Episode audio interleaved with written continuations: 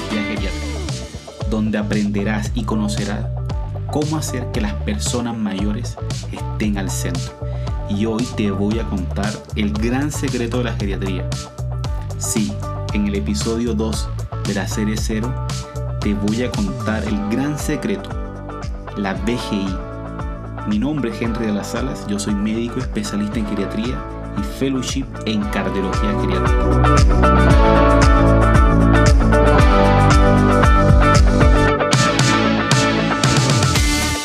Hoy, quiero partir un poco diferente. Te quiero, te quiero contar algo que me pasó en el año 2010. Yo recuerdo que estaba en un, eh, lugar de, Bolívar, en, Colombia, como Sara hice, hice medicina en Colombia, y una población que era muy pobre, era bastante aislada. Me recuerdo que uno llegaba y salía por el río Magdalena. Yo, yo tendría 24, 25 años en esa época estaba en mi servicio de medicatura rural y me acuerdo que una, que una noche me van a buscar al hospital porque una, una persona que se llamaba Carmen, una mujer 84 años tenía en esa época, la familia estaba muy triste eh, porque no la estaba pasando bien. Yo cuando la fui a ver a su casa, ella estaba muy mal, y claro, o sea, yo estaba comenzando mi, mi, mi, mi, medicatura rural y estaba muy asustado. Estaba muy asustado porque yo había visto personas en el hospital, había visto personas muy mal, pero Carmen la estaba pasando muy mal. Ella tenía una enfermedad que estaba en su, en su estadio final. Y yo recuerdo que cuando la vi ella tenía tantos síntomas, tantas cosas, que lo que yo había aprendido en mi estructura de la historia clínica y el abordaje que tenía que hacer, yo no sabía por dónde iniciar. Sabía que tenía, sabía que estaba mal. Sin embargo, yo me, me pasaba que yo no sentía, no me sentía seguro, no sabía por dónde, por dónde eh, comenzar. Y en ese momento, bueno, pasó la noche, eh, conversé la situación con un colega, con la familia y en, principalmente eh, con Carmen. Bueno, pasaron los días, hicimos un manejo y pudimos apoyarle al fin en, el cuidado. Todo logró resolverse bien para, para Carmen. Y ahora, pensando, ahora que han pasado unos años, eh, yo me digo, ojalá me hubieran enseñado cómo abordar la persona mayor. Y digo yo, hubiera sido más fácil a lo mejor para ambos, para Carmen, esta mujer con 84 años en, este pueblo de Bolívar, y para mí.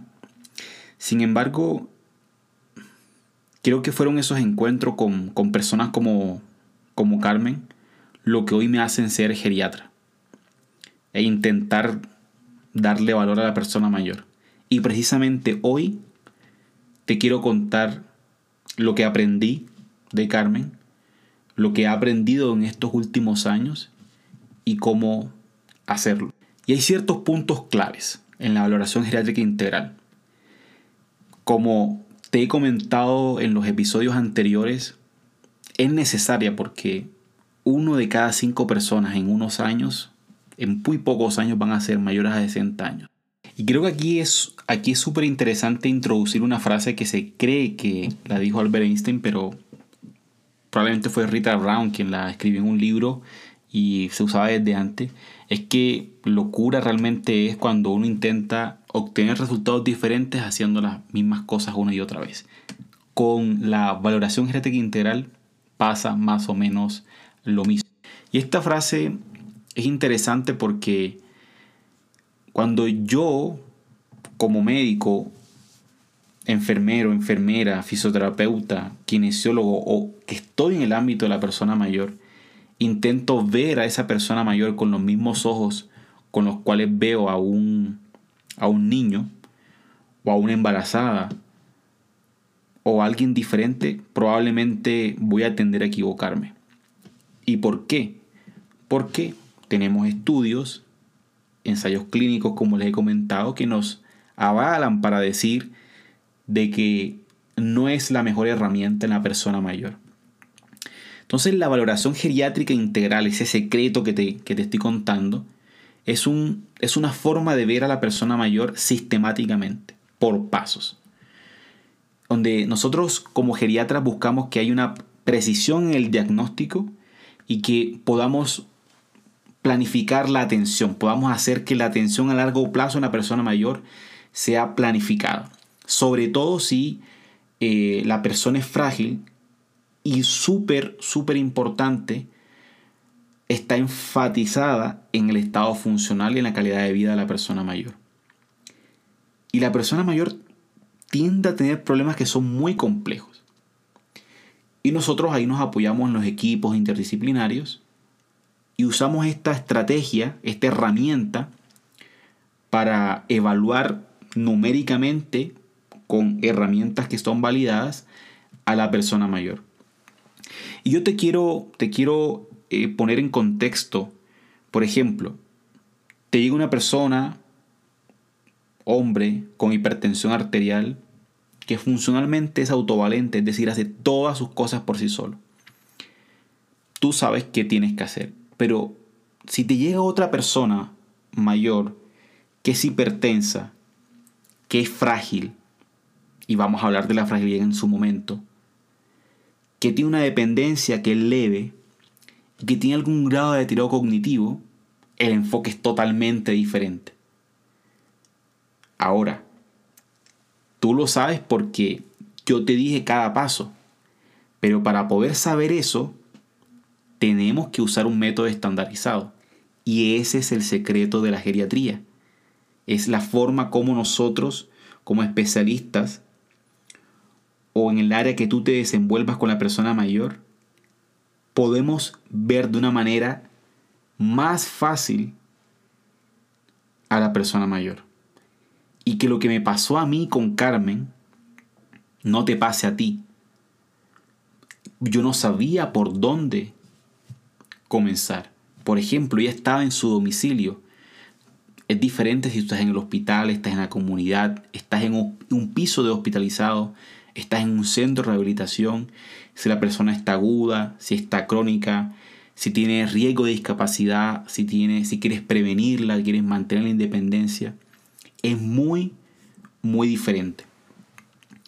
Ahora, tú me dirás, ah, pero es que, oye Henry, esto es algo que no tiene ningún asidero científico. No, hay muchas revisiones y una de las más importantes se las comenté, que es la revisión de Gran Angelis de la Cochrane en donde se dieron más de 43 mil pacientes que eran mayores a 75 años un estudio que era múltiple centro, que se estudiaron muchas variables y se comparaba con la atención habitual, la atención que nos han enseñado a nosotros clásicamente en medicina.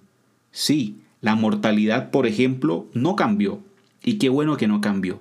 Sin embargo, otras variables que son súper importantes para la persona mayor, como lo que tiene que ver con la funcionalidad, la movilidad, la forma en que interacciona esa persona con el medio, su calidad de vida, los conceptos que son importantes y sobre todo, por ejemplo, el no admitirse en un lugar de larga estadía, estar más pronto en su casa en vez de estar en un hospital. No caerse, no tener úlceras por presión, no bajar tanto de peso cuando está hospitalizado. Aquí en esta revisión se demostró que el beneficio es mucho mayor cuando tú haces una valoración geriátrica cuando a cuando haces el cuidado estándar. La probabilidad de que le vaya mejor está entre 1 a 1.2 veces más con la valoración geriátrica integral. Y es tan importante que, por ejemplo, en Reino Unido del año 90 es obligatorio que anualmente se le haga a toda la persona que sea mayor a 60 años una valoración geriátrica integral. Y si tú en este momento te visualizas y lo haces, ves una silla o una mesa que tiene cuatro patas o cuatro herramientas que lo sostienen es igual en la valoración geriátrica integral. Y una de ellas es la parte biomédica, la parte de las enfermedades. Lo segundo y súper importante, la parte funcional. Lo tercero, lo social. Y lo cuarto es lo que tiene que ver con lo psicoactivo, pero lo psicocognitivo, perdón, pero no es lo único. No es lo único. Podemos evaluar otras áreas dependiendo del tiempo y de las características que tenga esta persona mayor. Entonces yo así te puedo resumir en este momento, ahora si te quisieras ir del, podcast, que no quiero que te vayas claramente, es que la valoración geriátrica es la piedra angular de la geriatría. Y es la clave para que tú cuando ves una persona mayor puedas hacer un manejo eficaz y que la persona mayor pueda estar al centro. Porque, por ejemplo, si tú en este momento vas a la playa y ves un objeto flotando, si tú quisieras ver ese objeto flotando, tú vas a ver lo que está por arriba, ¿cierto? Pero si te colocas unos lentes de buzo y te sumerges un poco, vas a ver lo que está y lo que no está. Eso es la valoración genética integral. Y ustedes me dirán, ah, no, sí, Henry, lo que pasa es que sí, mira, suena, suena muy bonito, suena muy ideal, pero el tiempo no me lo permite, yo tengo 15 minutos. Bueno, habitualmente lo que hacemos nosotros es que hacemos una valoración muy rápida, inicialmente, un tamizaje, en donde se incluye lo funcional, ¿cierto? Que eso tiene que ver con las actividades básicas de la vida diaria, o las instrumentales, que vamos a hablar más adelante, un poco de un autorreporte, el ánimo y la cognición, y podemos hacer una herramienta muy sencilla que es el Minicoc, que se los voy a dejar abajo en las descripciones. La velocidad de la marcha y la red social, que también te voy a enseñar cómo hacerlo. Con esto más o menos nos demoramos unos 5 a 10 minutos. Y con esto puedes tener una visión bastante global y muy sensible de las valoraciones que van a venir después en donde te vas a apoyar de un equipo. Lo importante que yo quiero transmitirte en este episodio es lo que a mí me pasaba con Carmen, que yo no sabía por dónde comenzar. ¿Y cómo lo pudimos resolver después de muchos años? En ese momento se pudo resolver, pero ojalá yo hubiese sabido esto, este secreto. Porque una vez que podamos hacer esto, yo voy a poder implementar un programa de atención mucho más específico para esa persona y que a largo plazo, por ejemplo, incluya prevención, diagnóstico, el tratamiento, rehabilitación y si es el caso, por ejemplo, una persona con accidente vascular, que se reinserte y haga su trabajo habitualmente. Y aquí es importante, amigo mío o colega, decirte que esto es solamente un, es el inicio de una atención geriátrica. Porque aquí lo que uno hace es que elabora un plan. Pero como les comentaba en el episodio de las bases de la geriatría, si tú ves con un ojo diferente a la persona mayor, lo que va a pasar es que a lo mejor no vas a poder incorporar las cosas como corresponde. Y a lo largo de los últimos 90 años, nosotros como especialidad hemos incorporado las perspectivas de diferentes disciplinas para de una manera práctica intentar resolver todos estos problemas que nos pasa con la persona mayor porque es muy compleja la persona mayor habitualmente. Y si te acuerdas que te comenté de la doctora Marjorie Warren, bueno, ella, cuando dio la visión funcional, ella le dio respuesta con la BGI a ver las necesidades y los problemas, pero no las necesidades y los problemas de 10 personas, de 1000 personas mayores, porque todas son muy diferentes. Y ahí podíamos hacer intervenciones para hacer cosas reversibles que no son reconocidas. Entonces tú me dirás, ah, no, pero es que a mí me enseñaron que yo tengo que hacer una anamnesis, que cuando yo voy al médico, él me explica de esta manera y me pregunta, sí, eso se sigue haciendo. Lo que hacemos con la valoración geriátrica integral es complementar, no sustituir. Ahora, ¿Por qué se complementa, dirías, dirías tú? Porque las personas mayores tienen enfermedades, sí, iguales que todo el mundo, pero las manifestaciones son totalmente diferentes. Totalmente diferentes. Y otra cosa, la forma en que nos comunicamos con la persona mayor también cambia, porque muchas veces hay hipoacusia, hay que hablar más lento, con una voz aguda, no gritarle, como muchas veces eh, pasa de que uno le grita a la persona mayor y, y se enoja porque te dicen, pero no me grite, doctor, si escucho, ¿cierto? Es bueno como uno le pregunte, oiga, si me escucha bien, hablar lento, idealmente hablarle de frente. Ahora la pandemia nos ha complicado porque muchas personas que tienen hipoacusia, que no les gusta usar eh, aparatos auriculares, o que nadie le ha dicho que eso se puede, se puede mejorar con unos auriculares simplemente, o que no se acostumbran y no se les enseña, muchos aprenden a leer los labios y con las mascarillas se, nos complicamos. Entonces, eh, son cosas que si no te escucha, ahí tienes una intervención que hacer. Y es que use audífonos, por ejemplo. Y siempre dirigirnos a la persona mayor, no solamente al familiar. ¿Por qué? Porque esto hace que la persona mayor no se sienta al centro, sino se sienta relegada. Entonces yo aquí, en este momento, yo te quiero, te quiero contar que dentro de los secretos de los beneficios que tiene la valoración geriátrica es que permita que tú se puedas ser preciso, que puedas tener una exactitud en el diagnóstico y que esa exactitud en el diagnóstico te va a permitir que tú puedas mejorar el estado funcional de la persona mayor. Que puedas volver la parte cognitiva, porque muchas veces uno dice, hombre, ¿por qué esta persona no se toma el medicamento? ¿Por qué no hace ejercicio? ¿Por qué? ¿Por qué? ¿Por qué? ¿Por qué? Uno se pregunta, oye, ¿y a lo mejor no será que el ánimo está bajo y no quiere? Y como la persona mayor a veces le han enseñado que eso es normal, que eso no es normal claramente, te lo he dicho en otros episodios, no quiere molestar, se queda quieta y no quiere molestar. Entonces, si interrogamos eso, o por ejemplo, si tiene mil medicamentos, 100 medicamentos, 3 medicamentos, 8 medicamentos, entre más medicamentos tenga va a tener más efectos adversos. Si conocemos exactamente qué medicamentos usa, vamos a poder conocer los diagnósticos y de esa manera, por ejemplo, ver si son los medicamentos apropiados.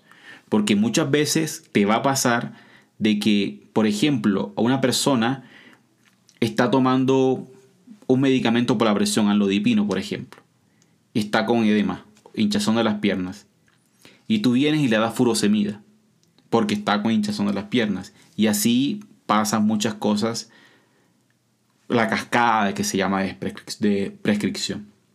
También vas a lograr que si una persona tiene una red social deficiente, tú puedas mantenerla funcionalmente activa y que el momento en que tenga que estar en un lugar de larga estadía sea mucho menor. O por ejemplo, que tú puedas definir que si es una, es una persona que a lo mejor puede estar en un centro de día, rehabilitándose. O que además tengas eh, definido que a lo mejor esta persona puede estar en el domicilio atendiéndose y así disminuye los costes de salud para la persona, para la familia y también para la sociedad.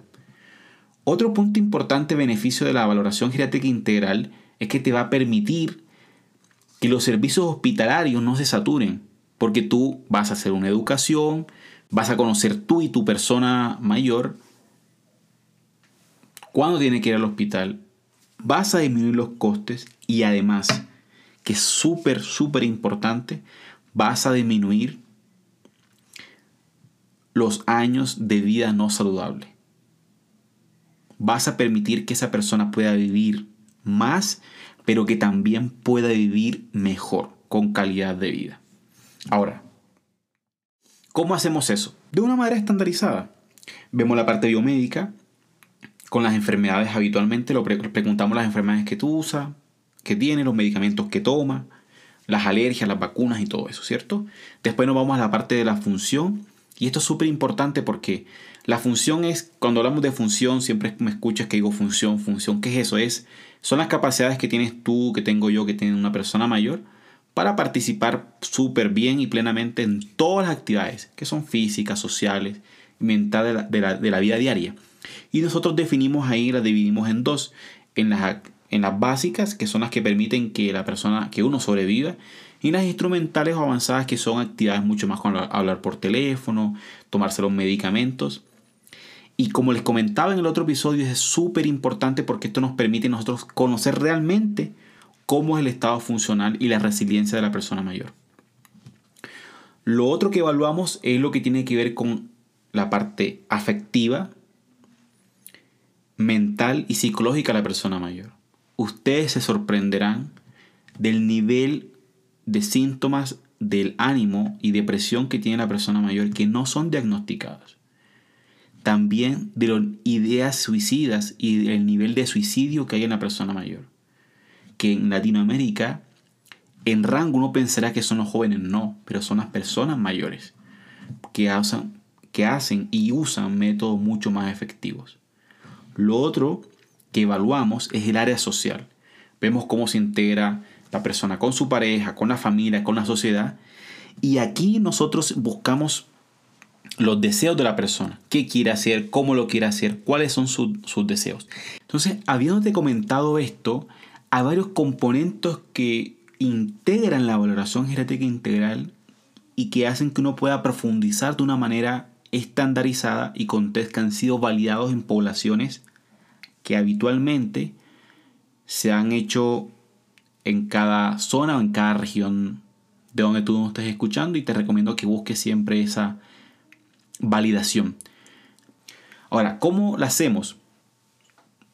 Como les he dicho, en los minutos antes de una manera estructurada y estandarizada.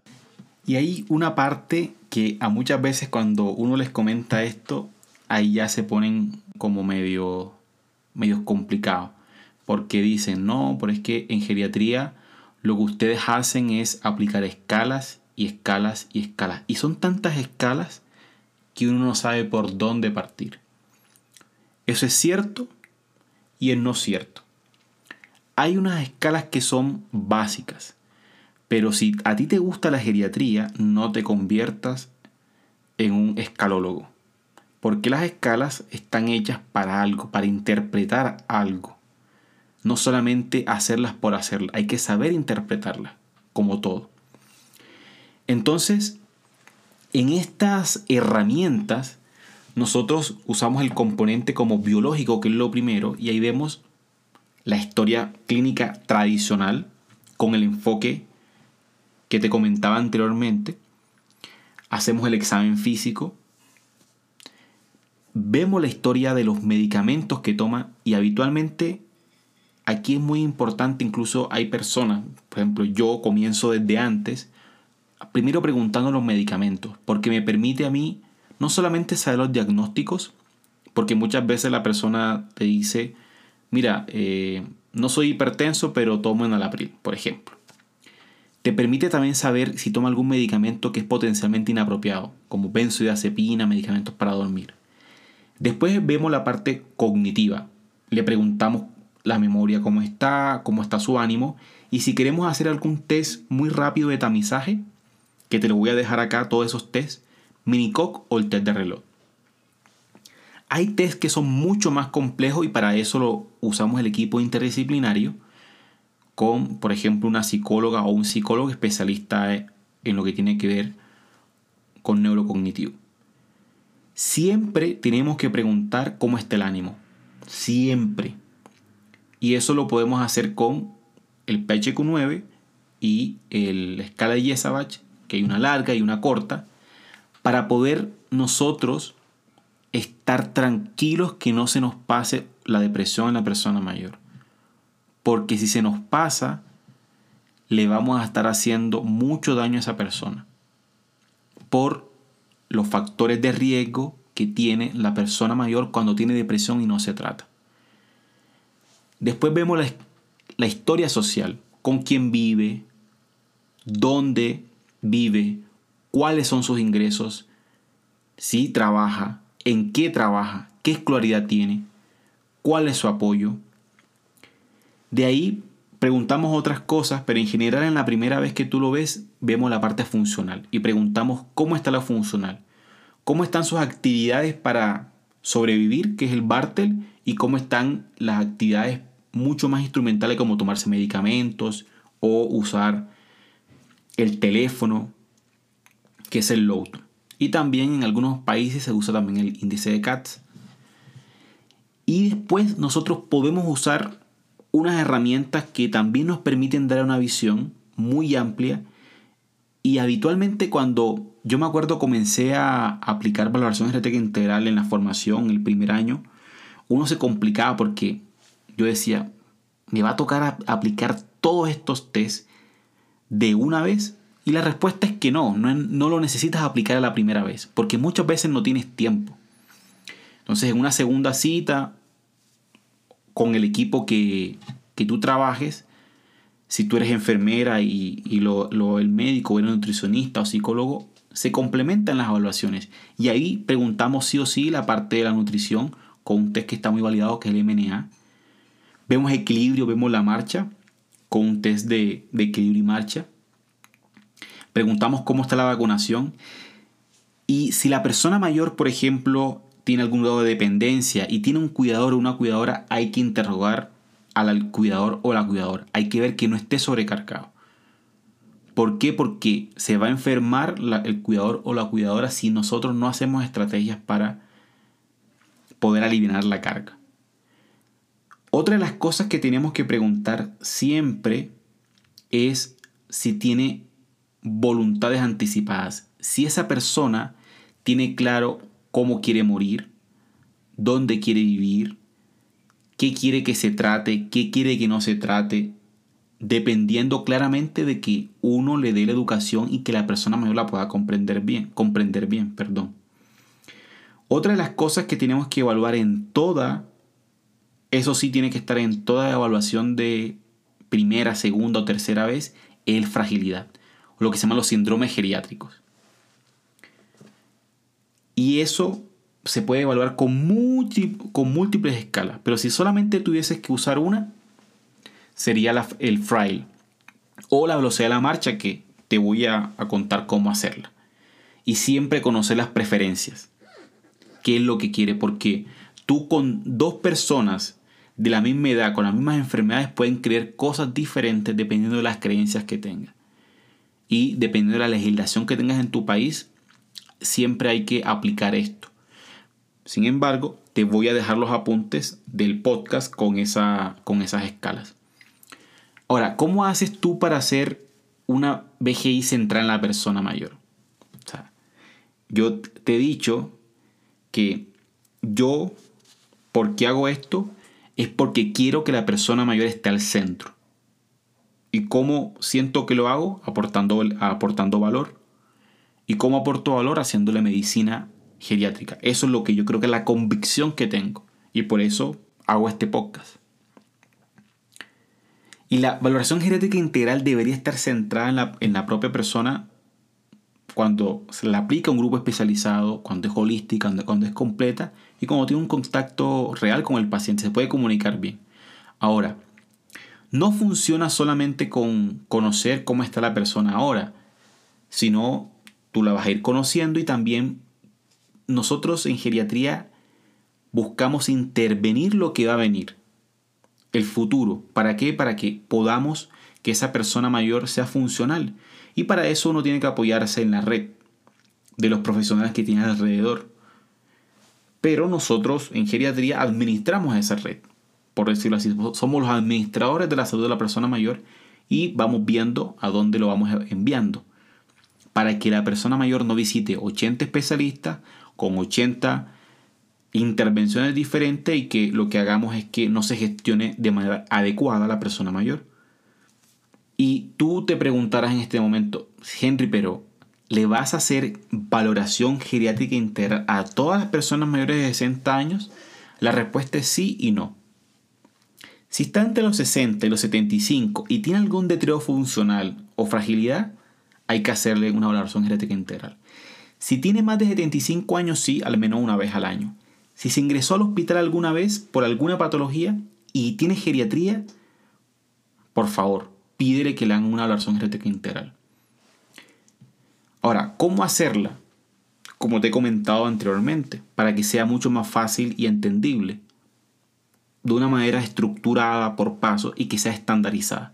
Porque eso te permite que sea reproducible, que sea objetiva, que puedas realmente bucear y darte cuenta de algo que no te habías dado cuenta antes si no lo haces de manera estandarizada, con escalas que tengan un valor pronóstico real y que tú cuando hables con otra persona, que hables con otra parte del equipo, lo puedas reconocer. Y si no, que tú le puedas decir, mira, hay un podcast en donde hablan de eso, escúchalo, ¿ya? Y que sea comparable con él. Ahora, ¿cómo escoger una escala o el test o la prueba que aplicar? Aquí no hay que perderse, hay muchísimas escalas, incluso para una misma cosa hay múltiples escalas. Lo que yo te recomiendo es que te haga la pregunta, ¿qué quieres medir y para qué lo quieres medir? O sea, si tú eres geriatra estás haciendo geriatría residente o estás en algún, alguna área de la geriatría.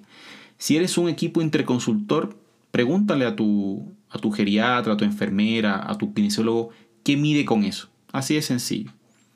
Pero hay ciertos puntos que sea válida en la zona donde tú estás, que sea reproducible, que realmente pueda medir el cambio, que la persona la acepte, porque cuando tú quieres pasar un test que dura 60 minutos, al minuto 20 ya va a estar cansado.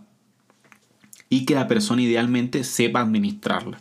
¿Cierto? Que tenga, hay algunas incluso escalas que piden permiso para administrarla. Entonces, ya terminando esta parte de hoy, es importante que nosotros podamos comprobar que la persona, cuando yo veo todo esto, pueda comprobar que la persona entendió.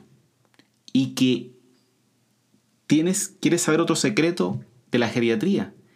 El otro secreto es que tienes que ser muy buen entrevistador y escuchar muy bien.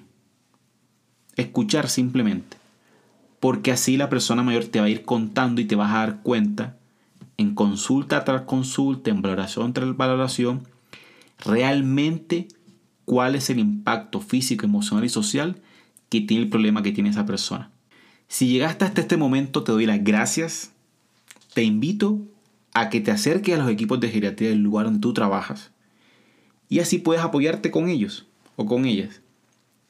Porque si bien esto requiere un entrenamiento para lograr que sea totalmente reproducible, si tienes alguna duda, yo te invito a que me le envíes tus dudas, tus sugerencias, tus comentarios por cualquiera de las plataformas que, tengo, ya sea por acá por el podcast, dependiendo en qué plataforma me escuches, o en la página web, o en cualquiera de las redes sociales, yo con mucho te voy a, te voy a responder personalmente.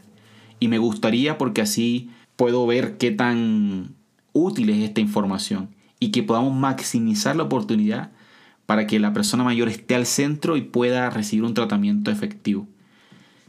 Y te iba a comentar como conclusiones que la valoración geriátrica integral, la piedra angular, es el secreto de la geriatría. Que no tienes que hacerlo en un solo momento, lo puedes hacer en dos minutos, tres minutos, por lo, menos si solamente tuvieras eso, yo te diría, haz una velocidad de la marcha.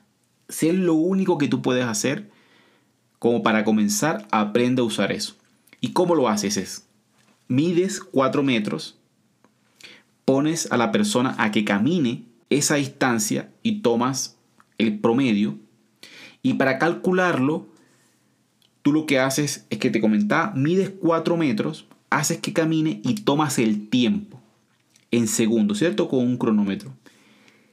Y va a dividir 4, que son los metros que recorrió, entre los segundos que tomó la persona en recorrerlo. Eso te va a dar X número en metros por segundo. Por ejemplo, si, demora más de 4 segundos, es decir, menos de un metro por segundo, eso te va a predecir desenlaces adversos. Entonces, por ejemplo, si te dura menos de 0,8 metros por segundo, más de 5 segundos en total, eso te va a dar recuecaídas de sarcopenia.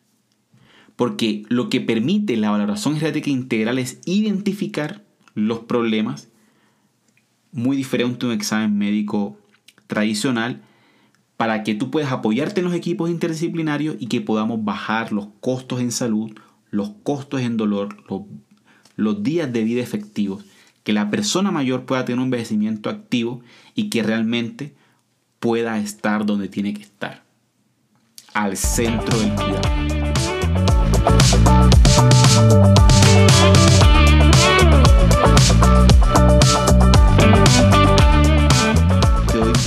Muchísimas gracias por escucharme, por llegar hasta esta parte del episodio y recuerda que si tienes alguna duda, alguna inquietud, por favor, no dudes en contactarme.